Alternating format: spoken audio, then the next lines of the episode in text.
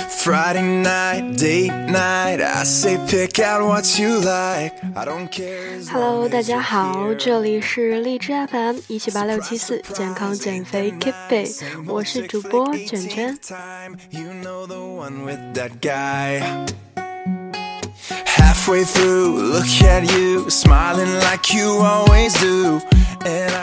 那么呢，马上七月要结束了，马上进入炎热的八月。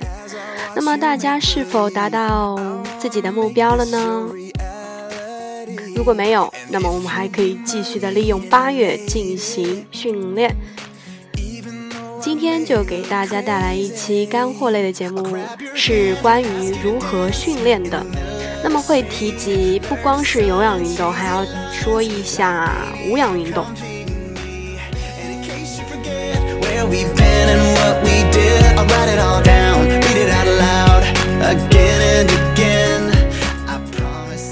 相信大家都知道什么叫有氧运动吧？呃，你们就可以理解为就是跑步吧，然后单车、椭圆机等等这一类吧。就不说什么专业术语了，因为我也不是很清楚，所以大家就这么理解吧。那么传统的有氧运动模式呢，一般都要持续比较长的时间才能够达到效果，因为我们会听很多人说到啊，就是，呃，跑步你要跑三十分钟以上才能够最大燃呃，就是燃烧脂肪会比较多一些。那么传统的有氧运动呢，时间非常长，所以很多的时候我们就感到很无聊。但是为了能够减少我们的脂肪，我们又不得不进行这些训练。所以现在有没有更好的办法，能够既有效的减少体脂，又不需要进行乏味的有氧训练呢？那么现在我就跟大家介绍一种高强度间歇训练的模式。就是可以去减少我们去训练的时间，然后呢又可以达到一个比较好的减脂效果。那么什么是高强度间歇有氧训练呢？也叫 HIIT。这个训练方法呢，我在自己的电台“卷卷健身”里也说过。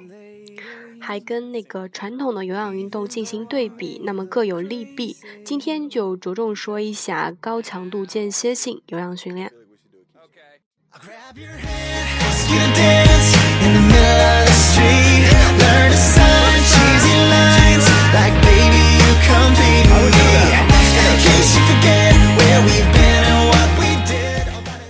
那么什么是高强度间歇性有氧训练呢？就是说，它是采用一种高强度跟低强度的有氧训练方式，就是在我们高强度有氧训练中间安排比较短的休息时间。嗯，与传统的以最大心率水平百分之六十到百分之六十呃七十，这个和稳定的速度呢，在跑步机上走或者跑四十分钟是不同的。我们将以最大心率水平的百分之九十跑步，就是这就是高强度了。然后中间呢穿插一些比较低强度的训练。刚才呢说到了一个名词就是最大心率。什么是最大心率？比如说就是用二百二十减去我们自己的年龄，比如说我们二十岁，那我们的最大心率就是两百二减去二十就是两百。那么我们平常有氧训练呢？传统的慢跑有氧训练，我们说怎样达到一个心率达到最高水平的燃脂效果呢？是百分之六十到百分之七十，也就是说用你的两百乘以百分之六十到百分之七十，就是你的心率是在一百二到一百四中间，这样的减脂效果比较好。那么高强度间歇有氧训练呢，就是你高强度跟低强度结合。高强度呢，心率要达到百分之九十，就是两百乘以百分之九十，等于一百八十。那么在中间呢，你高强度肯定不能完全的持续下去啊，所以你在进行一段高强度之间，再插入一些低强度，让自己缓和一下，就是这么交替着训练。All I wanna do is get into your head. Yeah, we could stay alone, you and me and this temptation. Sipping on your 那么我们为什么要采用这种 HRAT 的有氧训练模式呢？television, but how'd we get in this position? It's 就是有一项研究显示，跟那些比较传统的长时间的有氧训练模式相比，也就是刚才所所说的传统有氧训有氧训练模式，心率是百分之六十到百分之七十的那种相比，如果我们采用持续二十分钟的 HIT 模式进行训练的受试者呢，我们的减少体脂可能要多出六倍。这是为什么呢？可能说我们训练的时间比较短，但是在这这个之后，我们身体呢会在很长时间内呢持续保持比较高的新陈代谢水平，也就是说可以帮助我们消耗更多的热量。就是我们躺在沙发上看电视啊，那个身体也会在不停的燃烧脂肪。I need to tell you something. I really, really, really,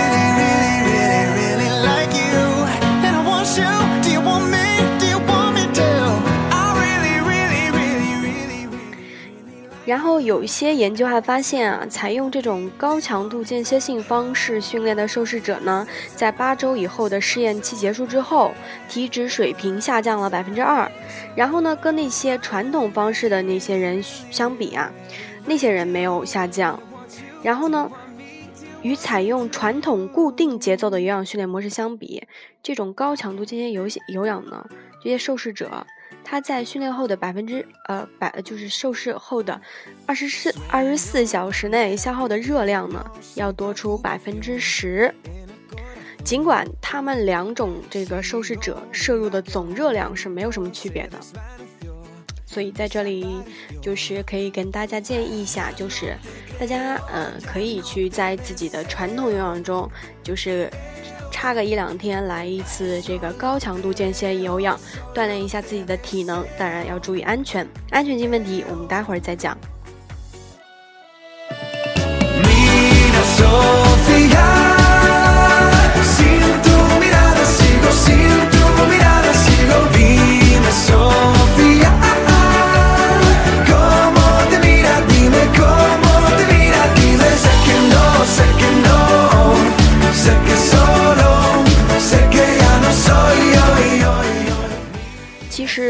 个人认为呢，这个高强度间歇有氧其实是有一定的危险性的，所以，嗯，还是有一些人不能进行这种训练的。就是你在身体有伤的时候，如果做这些运动，激烈的运动，那么可能就是要加加重伤情了。如果你踝关节有伤的话，那么就不用用跑步机做有氧运动，你就可以坐着骑固定的自行车，对不对？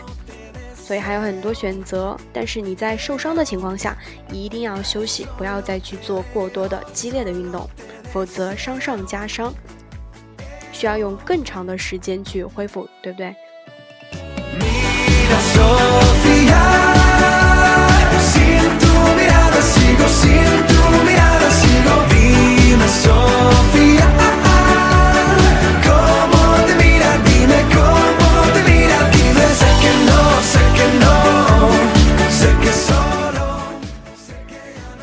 如果想去选择高强度间歇有氧的这些人，他这个应该如何安排呢？就是高强度跟低强度的比率比率应该如何安排？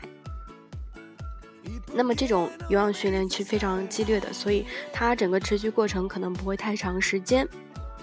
如果你一一开始去训练的话，就是首先接触的话，那么你时间呢不要超过十五分钟就够了。熟练之后呢，再循序渐进的延长持续时间。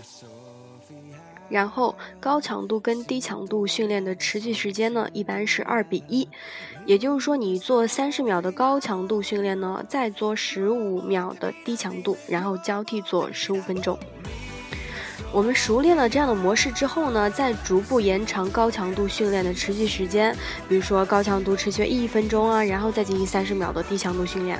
记住，是一比啊二比一的比率，高比低是等于二比一。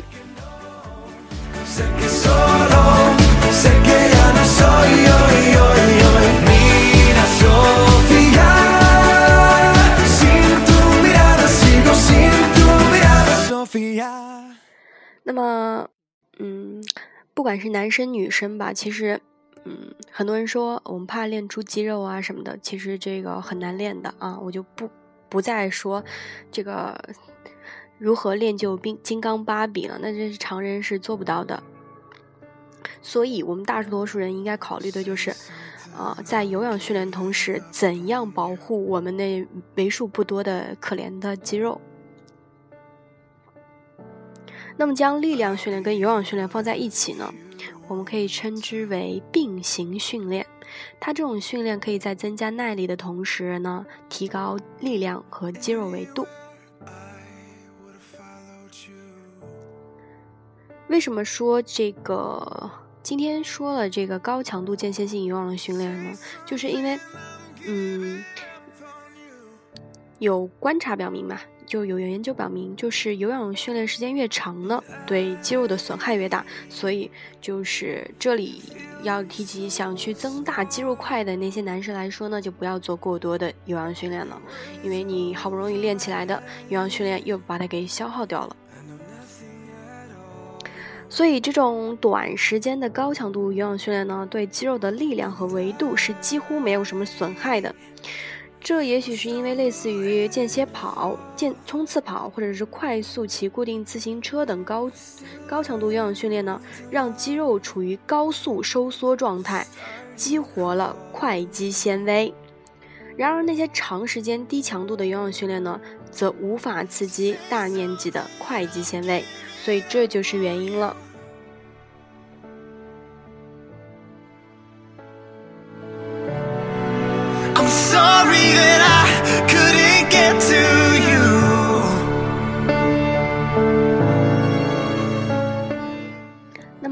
再跟大家普及一下这个如何练的问题，怎么安排有氧跟无氧？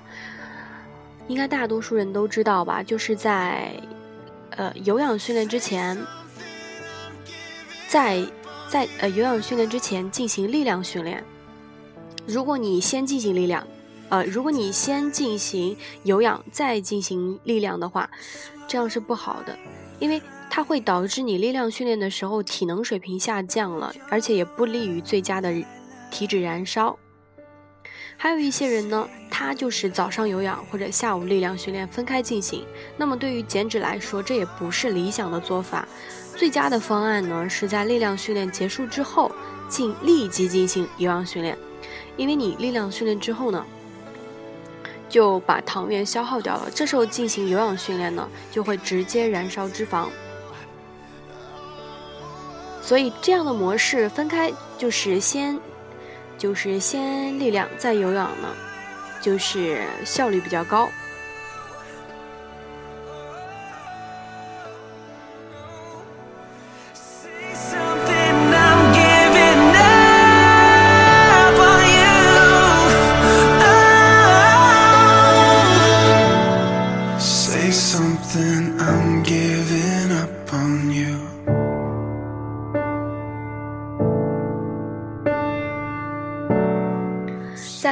说正确的做法，就是把有氧训练放在力量训练结束后立即进行。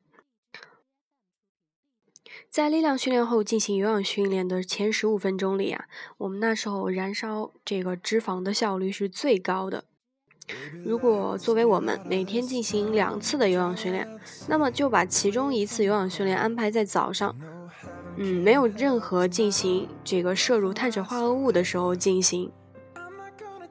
不过呢，如果你在做那个有氧训练之前呢，最好是先摄入一些吸收速度比较快的那个高蛋白食物，比如说乳清蛋白，这样呢就可以避免我们在训练的时候肌肉被分解来提供热量，就不会去燃烧我们的肌肉。实际上呢，这还有利于我们燃烧更多的体脂。In my wildest dreams,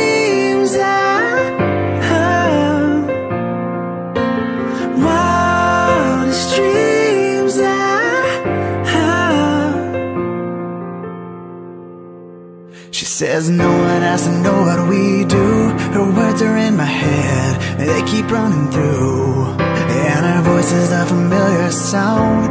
Nothing lasts forever. 那么我再说一说空腹进行有氧训练。嗯、在没有进食的情况下呢，体脂燃烧的效率确实是会更好，但是它不好的一点就是可能会使我们辛苦得来的肌肉受到一些损失。所以，如果你起床后要立即进行空腹训练的有氧训练的话，那么在训练之前就避免摄入任何的碳水化合物，就比如说水果、全麦面制品，然后还有一些蔗糖等等。但是，空腹有氧训练并不是说什么都空腹，你可以摄入一些蛋白质，比如说十到二十克的乳清蛋白，这样呢可以让我们保护肌肉，而且也不会影响我们的体脂燃烧。日本的科学家发呃就是发现啊，其实来自于乳清蛋白的氨基酸，实际上还能够促进我们有氧训练之间的呃期间的这个体脂燃烧。所以啊，在这个我们确保早上能够有效的进行空腹有氧训练呢，又不燃又不妨碍我们可以去燃烧我们的脂肪，我们就可以喝一些运动饮料，然后要小口的喝比较好。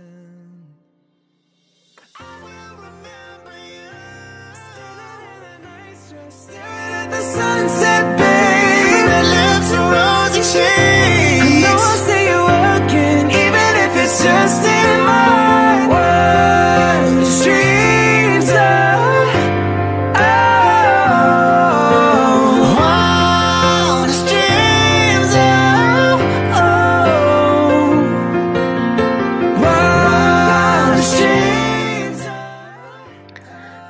后跟大家点评一下，就是常见的有氧训练的器械。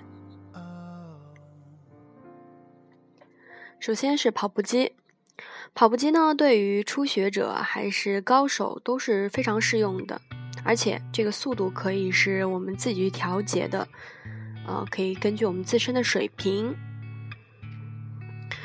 主要是还能够行走，就可以用跑步机进行训练。如果身上有伤的话呢，就要降低一些训练强度也就可以了。跑步机的燃脂效果是非常好的，我自己也是这么感觉的。所以跑步呢，肯定是能能够燃脂的，就是大家要坚持。如果大家觉得无聊呢，就可以进行我们今天的高强度用训练模式，用于跑步机。这个我在我的电台也说过，你们可以去听。然后呢，就是台阶机，就是踩台阶的。这种器械呢，可以有利于减脂，同时呢，还可以锻炼我们的腿部肌肉，腿部前侧的股四头肌，后面的股二头肌，还有甚至于包括我们臀部的臀大肌。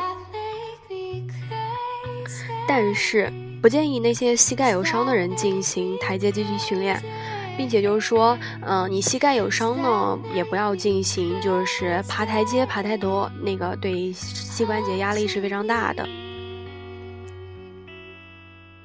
所以它的效果也是非常好的，但是不要训练过度，这就会导致受伤。那么与之对应的呢，就是椭圆机，它对这个膝关节呢就要好很多了。并且我们在做椭圆机的时候呢，我们的上半身也同样会运动啊，是不是？所以我们在运动中呢，参与的肌群越多，燃烧的热量也会跟着跟着多一点，并且它还可以调这个坡度，这个阻力，是不是？但是椭圆机呢是全身性运动，呃，我们的膝关节、肩关节，还有这个髋胯都会参与进来，所以你身上哪个关节不舒服的话，还是也得避免椭圆机。我建议大家有伤有疼痛了的话，一定要去休息。就比如说我最近就是，呃，这个肩部好像有点受伤，所以呢需要去静养。跟大家就是科普一下啊，你身上身上有伤的话，就不要听，呃，这个一些人说用小重量进行锻炼，其实不可取的，因为你小重量进行锻炼的时候，实际上还是带着一种一种磨损，知道吧？所以还是要静养，这个一定要去靠时间。当然，时间呢肯定会给你一个比较好的回复，所以一定要熬住，知道吧？我们有拥有了更好的身体，才能够去锻炼。如果伤上加伤，只会加重我们的病情。所以膝关节、腰部、肩部有伤的人，关节处啊什么软组织磨损，一定要去重视，因为这个搞不好的话就要留根，导致一些就是。就是不能够治愈的问题。好，我们再说说自行车。那么有一种呢是斜卧式的固定自行车，如果没有足够阻力的话，你就不会练到汗流浃背，所以这不是最佳的减脂设备。但是呢，这种设备是比较适合伤病的人使用的，特别是膝关节有伤的人，因为可它对这个膝关节施加的压力是很小的。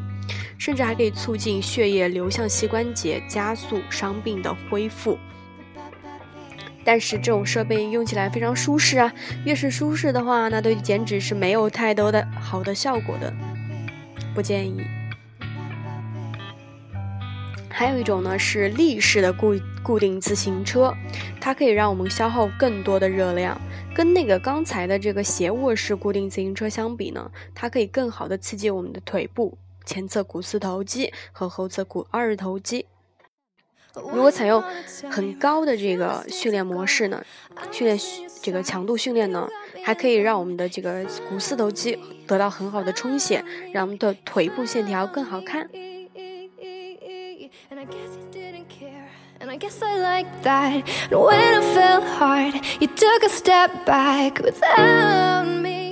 那么这个立式固定自行车呢，就是一个也是不需要太多负重的器械，所以对关节呢也不会造成很大的影响。那么常规型的固定自行车呢，对脊椎的施加的压力很小，所以呢比较适合于背部有伤的人去训练。但是呢，它的困难程度比刚才的这个斜握的自行车呢更高，所以它的困难程度也有所提高。与之相应的呢，就是减脂效果肯定就是比它好了。So shame on me now, flew me to places I've never been. Now I'm lying on the cold hard ground.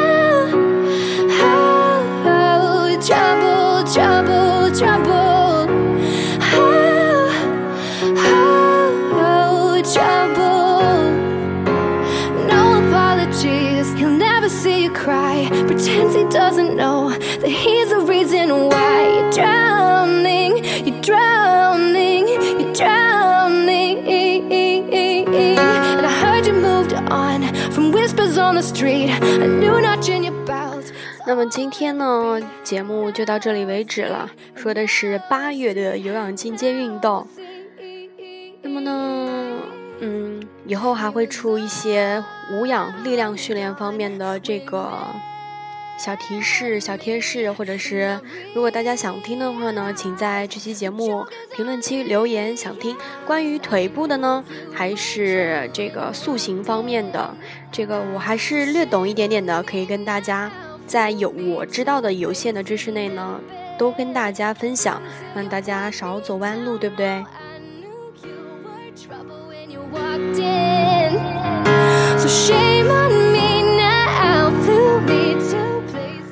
那么今天就到这里喽，然后给大家再来带，再送给大家两首歌吧。嗯，最后希望大祝大家也去关注我的电台卷卷健身，里面有很多很多干货，希望大家去指正我，然后一起共同学习。拜拜。Comes creeping in that you never loved me or her or anyone or